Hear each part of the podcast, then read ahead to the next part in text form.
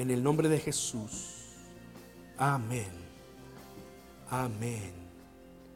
Amén. Gloria al Señor.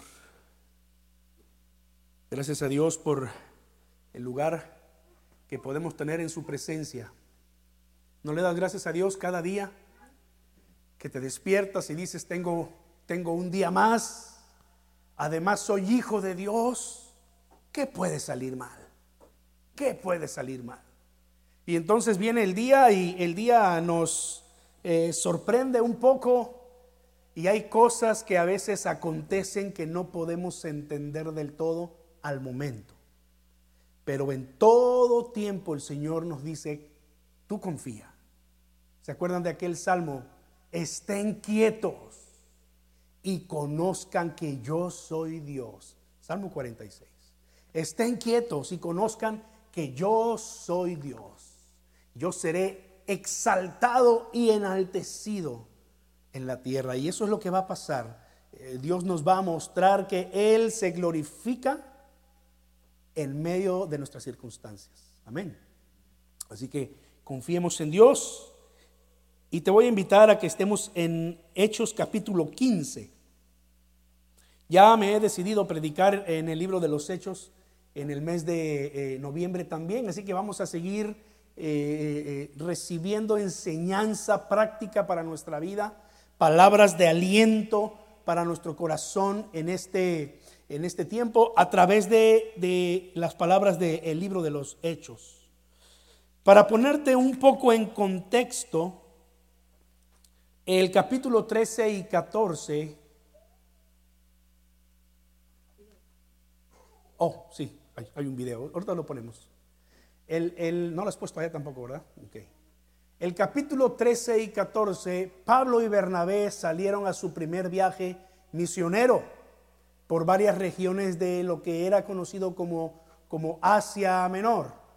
Entonces eh, ellos fueron, predicaron allí, Pablo confirmó lo que Dios dijo de él, es necesario mostrarle a este hombre cuánto tiene que padecer por mi nombre, ¿verdad? y allí sufrió persecución, sufrió ataques del enemigo directamente.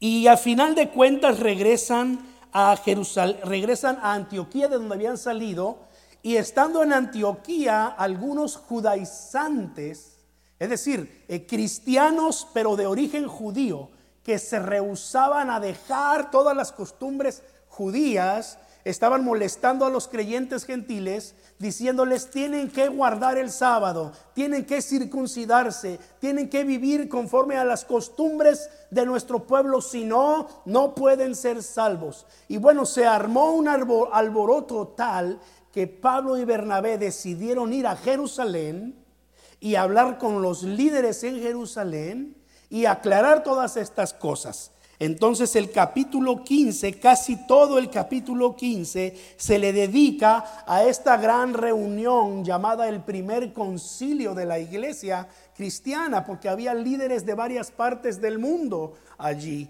El consenso final, eh, esas fueron las palabras de los apóstoles, dijeron, nos ha parecido bien al Espíritu Santo y a nosotros no imponerle carga a nuestros hermanos gentiles, respecto a nuestra ley.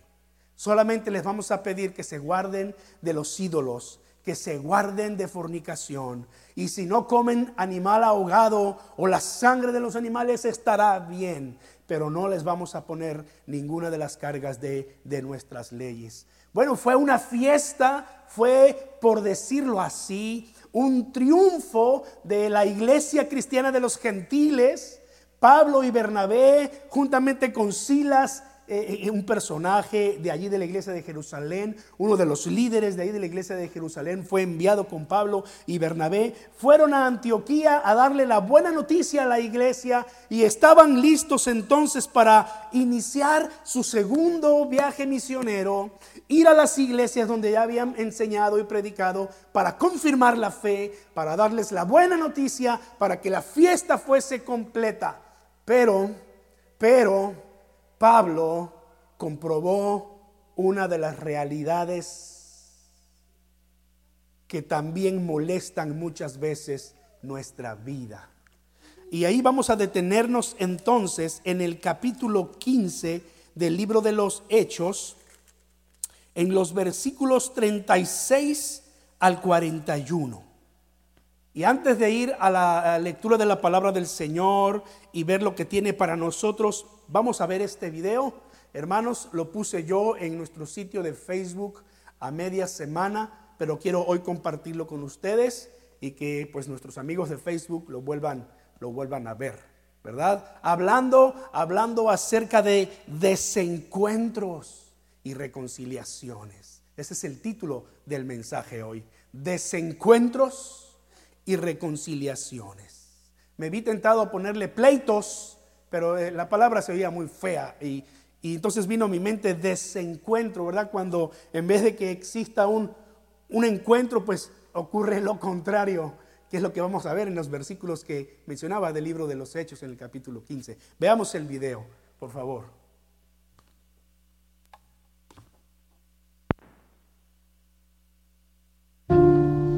Este no es mi evangelio, que construye muros entre nosotros, creando fronteras para separarnos, alzando banderas de supremacía, imperios de odio, en nombre de la libertad. Este no es mi evangelio, que expulsa al inmigrante, alejando las manos maternas protectoras de los llantos de sus hijos, arrojando almas hacia la soledad por el color de su piel su sexualidad, su género, su clase o el país en que viven. Este no es mi evangelio, que escupe en el rostro de Dios, latigando su imagen con palabras de rechazo, que combate, domina al débil, aminorando la salvación a algo condicional, mientras la esperanza yace sangrante y perdida, sollozando en busca de un remedio. Este no es mi evangelio que voltea las comunidades plantando desconfianza en sus corazones, apuntando hacia la belleza de lo diferente, que clasifica a los vecinos como enemigos, dividiéndonos por definición. Este no es mi evangelio, con ojos llenos de orgullo, cuando la injusticia se cubre en mentiras, cuando la gracia está enjaulada, enfrentamos una gran división, la humanidad apartada del amor. Mi evangelio es amor, que cruzó el abismo entre los cielos y la tierra, dándole valor a todo con benevolencia infinita. Amor que se sentó en la inmundicia con el rechazado, borrando su vergüenza para hacerlo acepto. Quien buscó a quienes la sociedad abandonó, abrazando al leproso, al sucio, al herido. Amor que aferró las almas de sus enemigos en aquellas manos clavadas liberándolos del veneno vicioso del infierno, llamándolos hermano, hermana, amado, perdonado, amor que rompió el velo del templo, lo divino aferrado a la carne, la carne sujeta a lo divino, gritando, eres mía, humanidad preciosa, despierta de tu sueño, abre tus ojos al amor, quien cruzó las paredes, cruzando la brecha con pasión ardiente, buscando a quienes perdieron su lugar, rompiendo tumba tras tumba tras tumba y descubrir un mundo que nos abraza amorosamente. Este es mi evangelio, el lamento que se escucha en la noche inquieta, aferrado a los pechos quebrantados, pidiendo atrápame, llega más allá de las fronteras, llega hasta las llagas que nos separaron Planta semillas de compasión donde la maldad creció. Abre tus brazos y recibe en casa al olvidado. Derriba las paredes que el odio construyó. Vuelve tus ojos hacia el rostro del avergonzado. Es mío, es tuyo. Somos uno, renacido y renovado. Que caigan las estrellas, que la misericordia descienda, que los cielos fluyan. Te di mi todo lo daría una vez y otra vez y otra vez. Me despojo de mi realeza, arrojo mi fama para unirme a ti en el rechazo, para sostenerte en el dolor. No eres tú el forastero, mi hijo de la vergüenza. Que las profundidades proclamen a las alturas tú eres amado.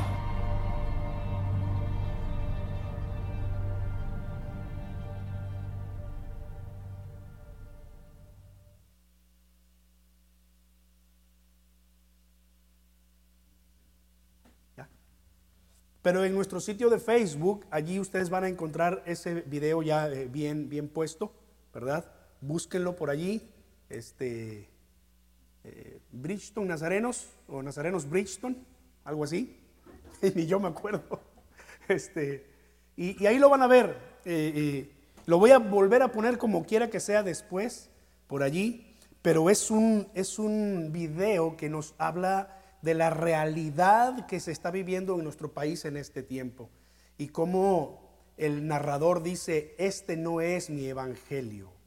El evangelio de Jesucristo es un evangelio de amor, de unidad, de perdón y de reconciliación. Y si hay este, eh, temas que dividen a nuestra comunidad en este tiempo, estos son de política, de religión y hasta de deportes. ¿Sí? Cuando un equipo que es rival de otro van a jugar, a veces, a veces las amistades pueden hasta pelearse por este tipo de circunstancias. No se diga cuando hablamos de religión o cuando hablamos de, política.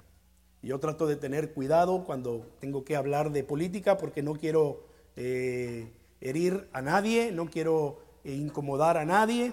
Son temas que dividen, son temas de desencuentros.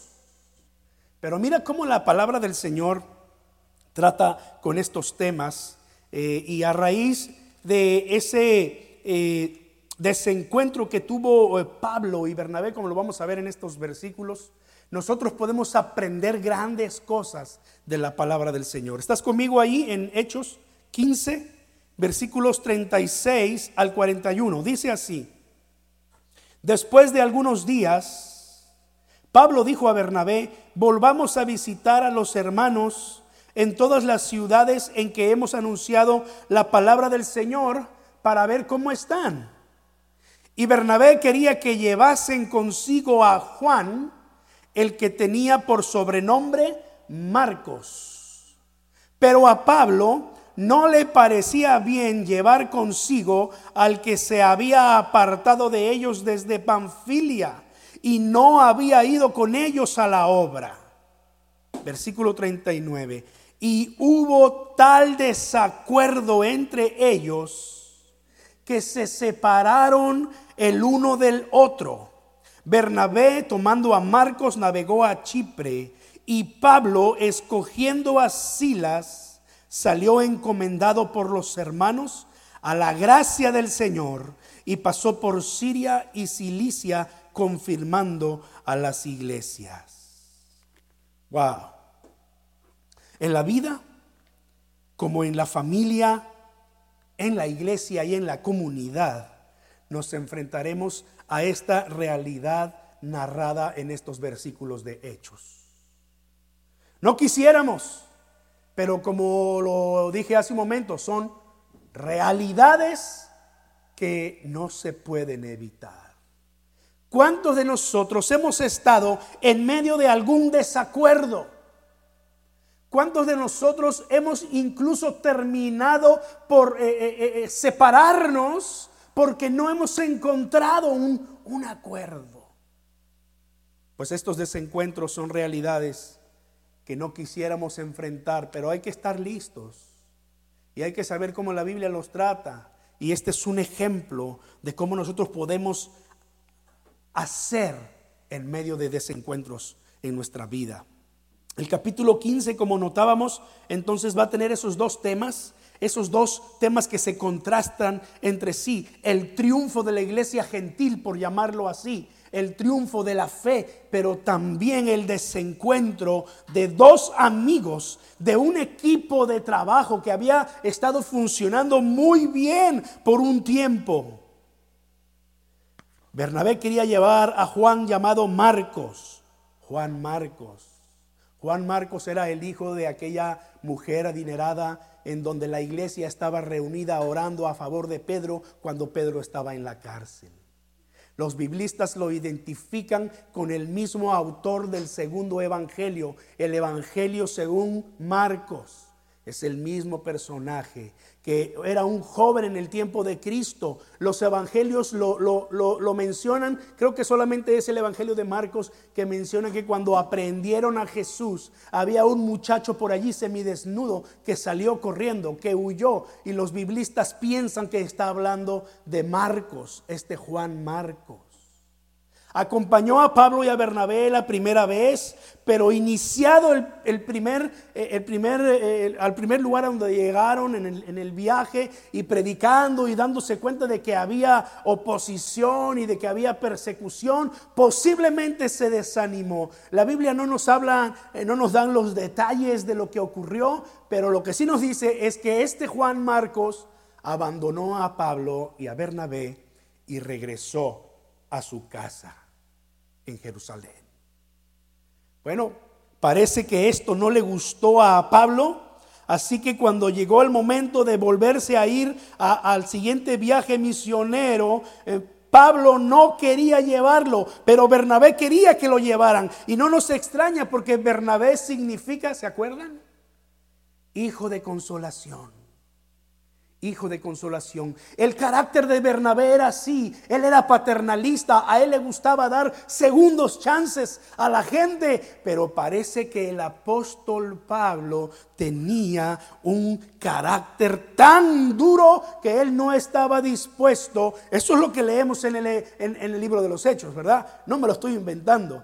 Pero, parece que Pablo era tan duro que no quería darle una segunda oportunidad a Juan Marcos. No le parecía, dice la escritura, que, que aquel que los había abandonado a medio camino los volviera a acompañar. ¿Quién tenía la razón? ¿Bernabé o Pablo? ¿Sabes que hoy en día en el mundo y en las iglesias y a veces en la familia hay Bernabés y hay Pablos? Dos personalidades, dos caracteres completamente distintos. Hay biblistas que piensan que cuando Pablo hablaba de ese aguijón en la carne que le había sido dado, hablaba de su carácter, que era duro, duro. Él llegó a escribir en las cartas, hermanos, este tengo que ser duro con ustedes, porque si no soy duro con ustedes, entonces no van a hacer bien las cosas y yo quiero que hagan bien las cosas y tengo que ser duro con ustedes. Era tan duro que el apóstol Pablo una vez dijo, bueno, si, si aquel que está cometiendo pecado y no quiere arrepentirse y no quiere corregir su vida, pues llámenlo con los líderes y si aún así no quiere corregirse, pues expúlsenlo de la iglesia. Uh, Pablo. En otra ocasión, en otra ocasión dijo, pues entréguenlo a Satanás. Pablo. Era, era una persona que... Pero Bernabé era el, sentido opuesto. Hey, sí, tienes razón, Pablo, mira, eh, nos abandonó a medio camino, pero era un jovencito, eso fue hace dos años, Pablo. Era un muchachito. Oh, cuánto ha aprendido este hombre. Estoy seguro, Pablo, que nos va a ser de utilidad. No, ya te dije que no, Bernabé. ¿Por qué insistes? El Señor quiere que seamos disciplinados. Tuve, tuve, un amigo pastor que, tengo, pues, pues todavía, vive, ¿no? Todavía es pastor. Así es, estilo apóstol Pablo, ¿no? Y, yo me considero más un poco estilo Bernabé. Entonces, de pronto, pues no, no coincidíamos en ciertas cosas, ¿verdad? Todos alguna vez de alguna forma hemos estado frente a este tipo de realidad en nuestra vida, la intolerancia o, la falta de paciencia, que a veces se traduce en discriminación, en odio hacia otras personas o, peor aún, eh, eh, en odio hacia nosotros mismos. Son realidades comunes que nos toca vivir, que vemos en nuestro tiempo. Como decíamos, no quisiéramos tenerlas, pero no se pueden evitar porque somos seres humanos, falibles, débiles, y hay que reconocerlo, muchas veces no salimos victoriosos en estas batallas. El apóstol Santiago dijo que aquel que no ofende con su lengua, este es varón perfecto pero esa es la excepción. La regla casi siempre es, alguna vez vamos a tener problemas de desacuerdos con las personas.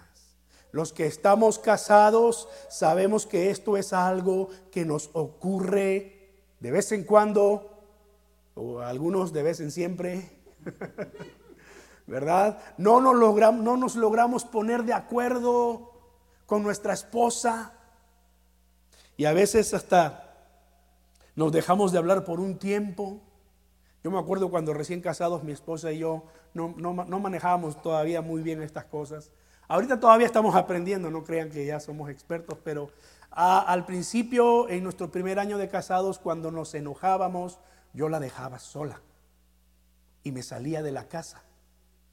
Y, recuerdo que estábamos viviendo en San Agustín de Naucalpan, allá en, el Estado de México. Y, la casa estaba eh, eh, en la planta baja y el templo estaba en, una planta alta. Así que, eh, primer año de casados, ¿verdad? Se entiende, ¿no es cierto? Entonces nos enojábamos y yo no le dirigía la palabra, me salía de la casa y me iba al templo y estaba allí en el piano tocando por horas, horas. Yo no sé si era una técnica que yo no creo, simplemente era inmadurez, ¿verdad? Este, ya, que, ya que yo me calmaba, bajaba, ¿verdad? Ya que ya la veía también a ella un poco más tranquila, no tan enfogonada como al principio. Y tratábamos de hablar y, y perdóname, mi amorcito, y etcétera, ¿verdad? Cosas que nos pasan continuamente y después de 25 años prácticamente de casados todavía, todavía de pronto tenemos nuestros desacuerdos, nuestros desencuentros y tenemos por el bien de nosotros y de nuestra familia, por el bien de la iglesia, porque a final de cuentas como pastores nuestra relación eh, afecta también a la iglesia. Eh, eh, por, por bien de todos tenemos que encontrar el común acuerdo. Por algo las escrituras, hermanos, nos van a insistir una y otra vez a dar lugar al amor, a dar lugar al perdón, a la unidad, a la tolerancia, a la paciencia. Una y otra vez las escrituras nos van a insistir en que debemos saber manejarlo y debemos siempre buscar lo mejor para nosotros. Pues el desacuerdo entre Pablo y Bernabé fue tal que se terminaron separando. No se pusieron de acuerdo, no hubo, no hubo un punto en común. Cada quien se fue por su lado. Dice la escritura, Bernabé tomó a Marcos. Bernabé dijo, me lo llevo porque me lo llevo. Y tomó a Marcos y se fue hacia Chipre. Bernabé era de Chipre. ¿verdad? Y, Pablo dice que tomó a Silas, el hermano de Jerusalén, que había venido con ellos para darle la buena noticia a la iglesia, tomó a Silas y se fue con él, entonces encomendados por la iglesia, a la gracia del Señor, y fue al lugar donde él conocía, a Cilicia, ahí donde era Tarso, lugar donde él había nacido. El punto es que la intolerancia es una realidad. Pablo no tuvo paciencia con Marcos. Esa es la verdad de las escrituras. El versículo 38 nos lo dice de manera específica, pero a Pablo no le parecía bien llevar consigo al que se había apartado de ellos desde Panfilia y no había ido con ellos a la obra. Hay quienes a veces actúan o actuamos de la misma manera. No queremos ser pacientes con otros. Dios tuvo que enseñarle al apóstol Pablo a ser tolerante, a esperar, a ser paciente. La escritura ya nos dijo en los domingos anteriores que la, la prueba de nuestra fe produce paciencia. Y Dios tuvo que poner a prueba a Pablo una y otra vez para que aprendiera paciencia, para que aprendiera a ser tolerante, para que aprendiera a esperar y a confiar y a dar segundas oportunidades. Y aprendió, gracias a Dios. Colosenses capítulo 3, versículos 12 al 14.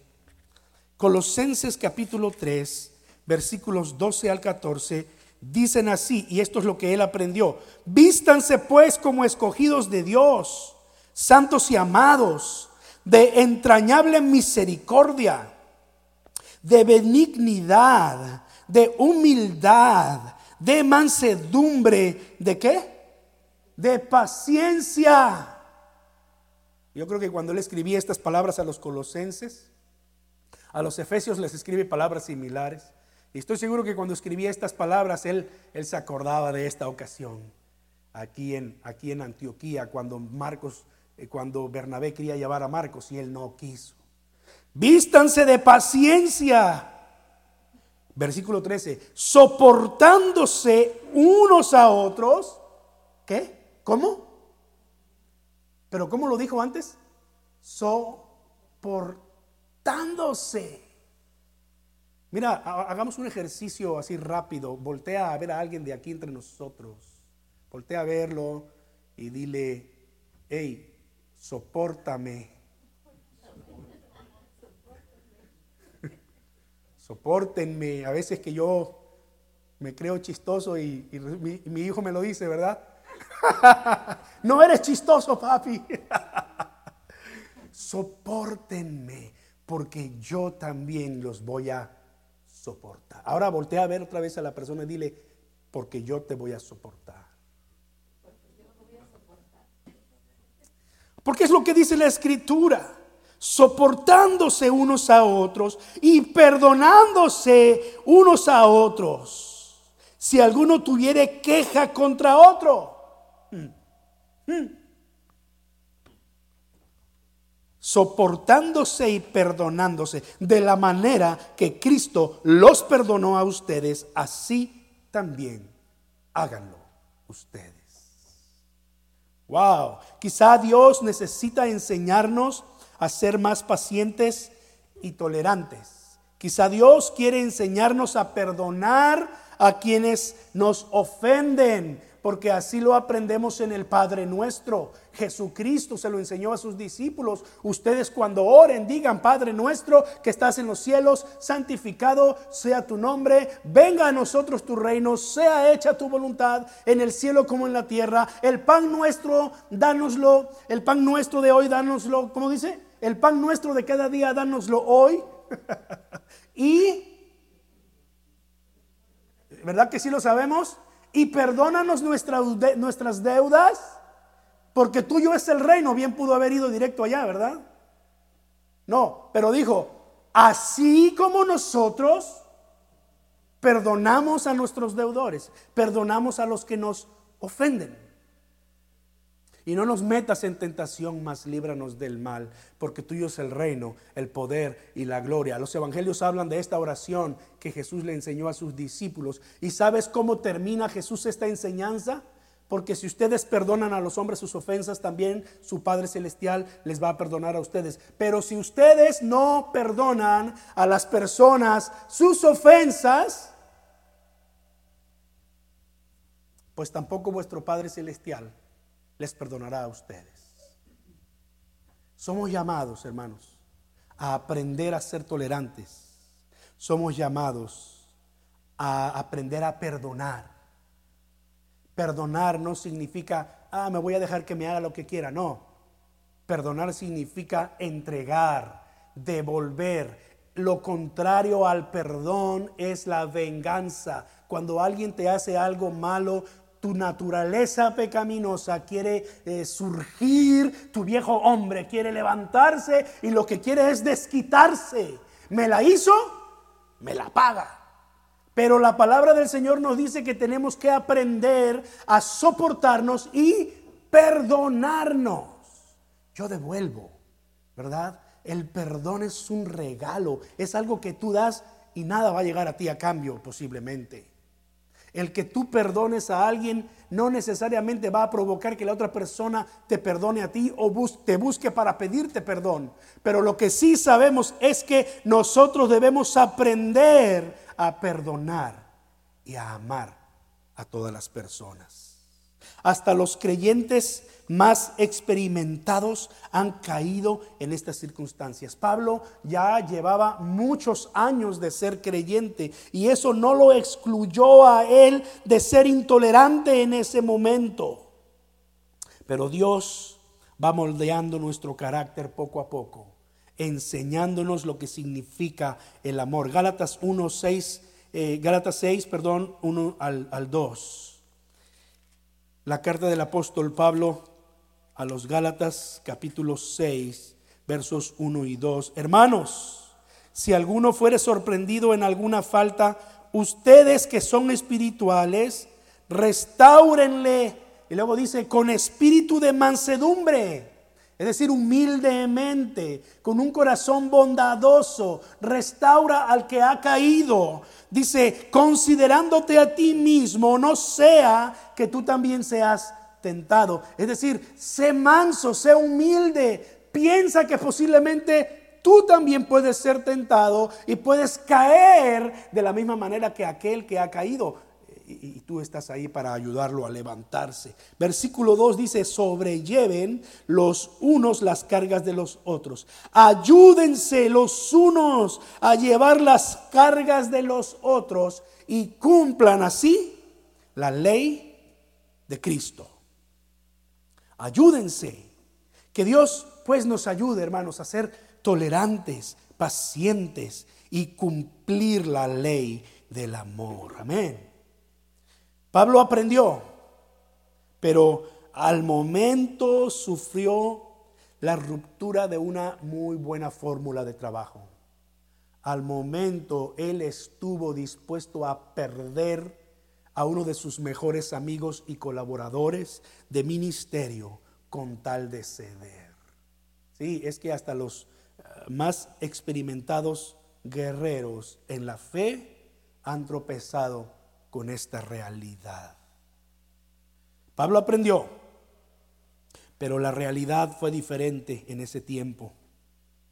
Pablo y Bernabé se separaron, tomaron caminos diferentes. Sin embargo, Dios no desperdicia las circunstancias y usa nuestros problemas para sus propósitos. Esa es la segunda enseñanza que encontramos en estos versículos. Dios no desperdicia las circunstancias y usa los problemas para sus propósitos. Versículos 39 y 40 de Hechos 15 eh, y dicen así estos versículos, y hubo tal desacuerdo entre ellos que se separaron el uno del otro. Bernabé tomando a Marcos navegó a Chipre y Pablo escogiendo a Silas salió encomendado por los hermanos a la gracia del Señor y pasó por Siria y Cilicia confirmando a las iglesias. Dios aprovecha todas las circunstancias para obrar sus propósitos en nosotros.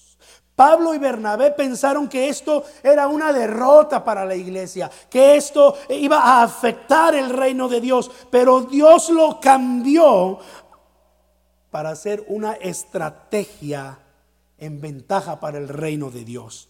Ya no nada más había un equipo misionero, ahora habían dos equipos misioneros. Se iba a abarcar más territorio. ¿Sabe que cuando, cuando veo que iglesias eh, eh, se llegan a dividir por alguna razón. Hoy en día hay tanta carnalidad en las iglesias que se dividen por el color del templo. ¿Verdad? Unos quieren que se pinte de azul y otros quieren que se pinte de rojo. No es ninguna referencia política, por favor. Por eso me vinieron esos colores a la mente, ¿no?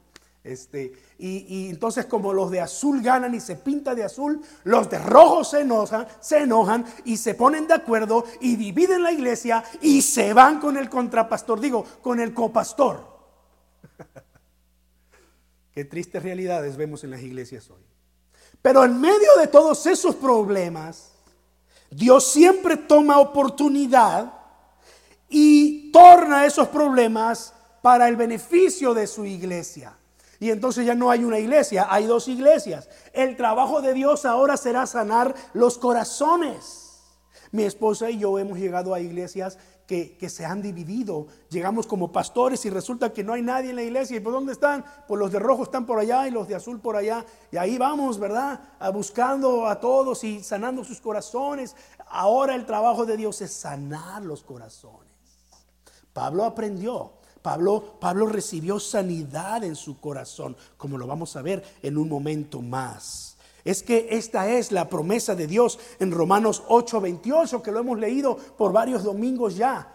Ahora bien, sabemos que Dios dispone todas las cosas para el bien de quienes lo aman, los que han sido llamados de acuerdo con su propósito. Cuando estemos en medio de circunstancias que parecieran perdidas, cuando enfrentemos incluso algunas derrotas en nuestro caminar con Dios, confía en Dios, espera en Dios, entrégate a Dios. Él cambia todas las cosas que nos son contrarias para el bien de quienes lo aman. Y si tú amas a Dios con todo tu corazón, aún en medio de tus problemas, aún en medio de tus conflictos, de tus, de tus, de tus decisiones mal tomadas, aún en medio de todo eso, Dios se glorifica en tu vida. Pero confía en Dios, entrégate a Él, ríndete a Él, reconócelo. Señor, Señor, me equivoqué. Señor, creo que fui demasiado duro. Por eso, Número 3. Y me voy a salir del texto porque ya eh, eh, el capítulo 16 empieza con otro tema. Ya Bernabé no vuelve a ser mencionado aquí. Pero Marcos, Juan Marcos, la manzana de la discordia. Juan Marcos sí, él, él vuelve a ser mencionado en el resto del Nuevo Testamento. Por eso, aprendamos de nuestros errores y recompongamos el camino. Aprendamos de nuestros errores y como dice allá este Gálatas 6:1 y con espíritu de mansedumbre recompongamos el camino. Corrijamos el camino, busquemos a las personas, reconciliémonos con ellas. Es cierto, los desencuentros son realidades eh, eh, las que no quisiéramos experimentar, pero pasan. Pero hay que dar un paso más y hay que dar lugar a las reconciliaciones. Mira cómo se relacionó con, eh, mira cómo Pablo aprendió y, se relacionó con, con, este joven que los había abandonado en aquel primer viaje y que fue la causa de la ruptura con Bernabé, quien era, por cierto, el, el padre espiritual de Pablo. Fue Bernabé el que buscó a Pablo en Jerusalén para traerlo con los apóstoles. Fue Bernabé el que buscó a Saulo cuando estaba allá en Tarso y, Bernabé había sido enviado a Antioquía y lo trajo a Antioquía y lo, y lo discipuló y allí crecieron y de allí los llamó el Señor a servir juntos. Pero Marcos había sido esa causa de la ruptura. Ahora mira cómo Pablo se refiere a él, Filimón 1.24. Y también Marcos, es el mismo Marcos, el mismo. Aristarco, Demas y Lucas, mis compañeros de trabajo. Wow. Pablo llega a reconocer a Marcos como un compañero y colaborador. ¿Qué pasó después? Lo que sucedió es que Pablo aprendió su lección. Pablo recordó a Bernabé y dijo, lo llamaban el hijo de consolación porque era un hombre que animaba. Y a mí me animó los apóstoles no querían saber nada de mí y Él me trajo con ellos. ¿Por qué no aprendo un poco de Él? Y entonces lo que sucedió es que buscó a Marcos y le dijo, Marcos, ven conmigo, me eres, me eres útil para el ministerio. Colosenses 4:10, Aristarco, lo voy a mencionar ahí, Aristarco, ¿verdad? Luego, luego hablaremos de Aristarco, pero por ahora estamos con Marcos. Dice, mi compañero de cárcel les manda saludos, como también Marcos algunas versiones dicen el primo de Bernabé, otras dicen el sobrino de Bernabé. Lo más seguro es que era su pariente. Ahí lo vamos a dejar. Dice, en cuanto a Marcos, es Colosenses 4:10, en cuanto a Marcos, ustedes ya han recibido instrucciones. Si va a visitarlo, ¿qué? Recíbanlo bien. Mira, no solamente lo mencionó como su compañero y colaborador, pero también lo está recomendando. Si Marcos va con ustedes, recíbanlo, porque miren lo que escribió en segunda a Timoteo capítulo 4, versículo 11. Solo Lucas está conmigo. Hubo un momento en la vida de Pablo que estaba preso en Roma y todos lo abandonaron. Él menciona allí algunas personas que lo abandonaron, pero aquí está hablando de Lucas. Solo Lucas está conmigo. Luego dice, recoge a Marcos, toma a Marcos y tráelo contigo. ¿Por qué? Porque es de ayuda para mí en el ministerio, porque me es útil, porque es ayuda, porque lo necesito conmigo para el ministerio. ¡Wow! Hermanos, aprendamos de nuestros errores, corrijamos el camino, busquemos la reconciliación, porque eso es lo que Dios quiere de nosotros. Él no quiere vernos divididos, Él no quiere vernos peleados. El próximo mes sabremos quién será nuestro próximo presidente por cuatro años, si tendremos repetición o si habrá uno nuevo. Lo sabremos, ¿no? Pero después de eso, busquemos la reconciliación, busquemos la unidad. Amén. En medio de nuestros conflictos familiares, ten la esperanza, busca la reconciliación, porque esto es lo que Dios quiere, esto es lo que a Dios le agrada, porque somos llamados a vivir en paz, a vivir en, amor, eh, perdonándonos unos a otros. Hebreos 12, 14 dice que sigamos la paz con todos y la santidad sin la cual nadie verá al Señor. Y Romanos 12, 18 dice, en lo que dependa de ustedes, estén en paz con todos. En lo que dependa pues de nosotros, estemos en paz con todos, porque la verdad es que a veces ya no va a depender de nosotros. Pero yo tendré que dar ese paso, yo daré ese paso, yo construiré puentes, yo buscaré la reconciliación con otras personas y le dejaré el asunto a Dios. Lo de Pablo con, con Marcos es reconciliación en toda la expresión de la palabra. No solo reconoció a Marcos pero lo hizo su colaborador, lo recomendó a la iglesia. ¿Verdad? No solo le dijo, Marcos, eh, discúlpame, perdóname, este, y ya. No, sin duda se acercó a Marcos y le dijo, ¿sabes qué? Lo que pasó entre nosotros alguna vez está en el pasado. Mi corazón ha sanado.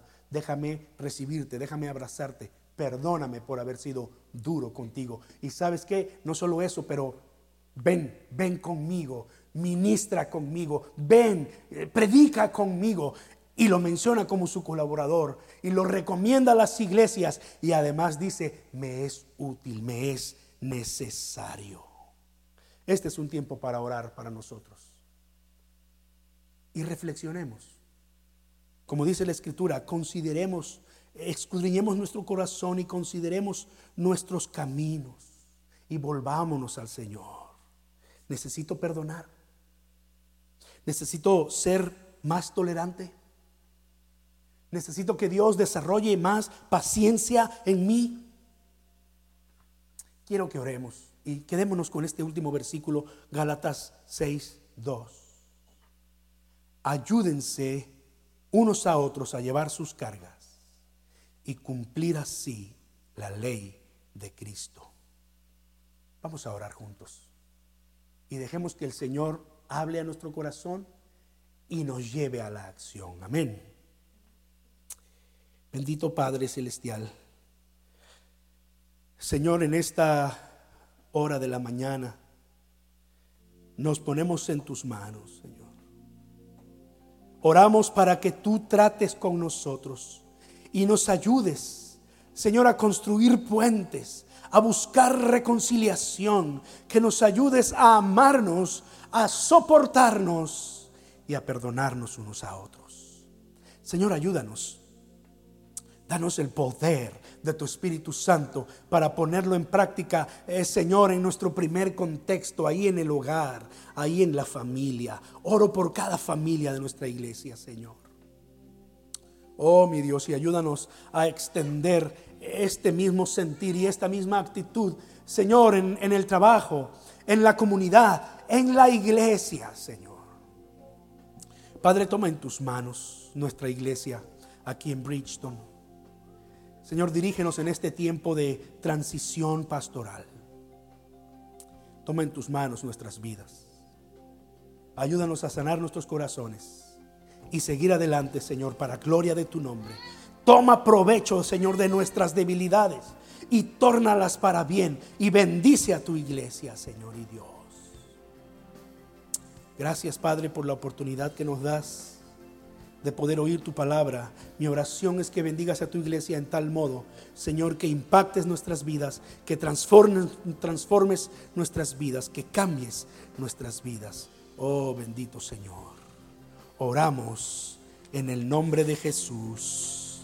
Amén. Amén. Que Dios los bendiga y los guarde, hermanos. Dios sea con todos ustedes. Amén.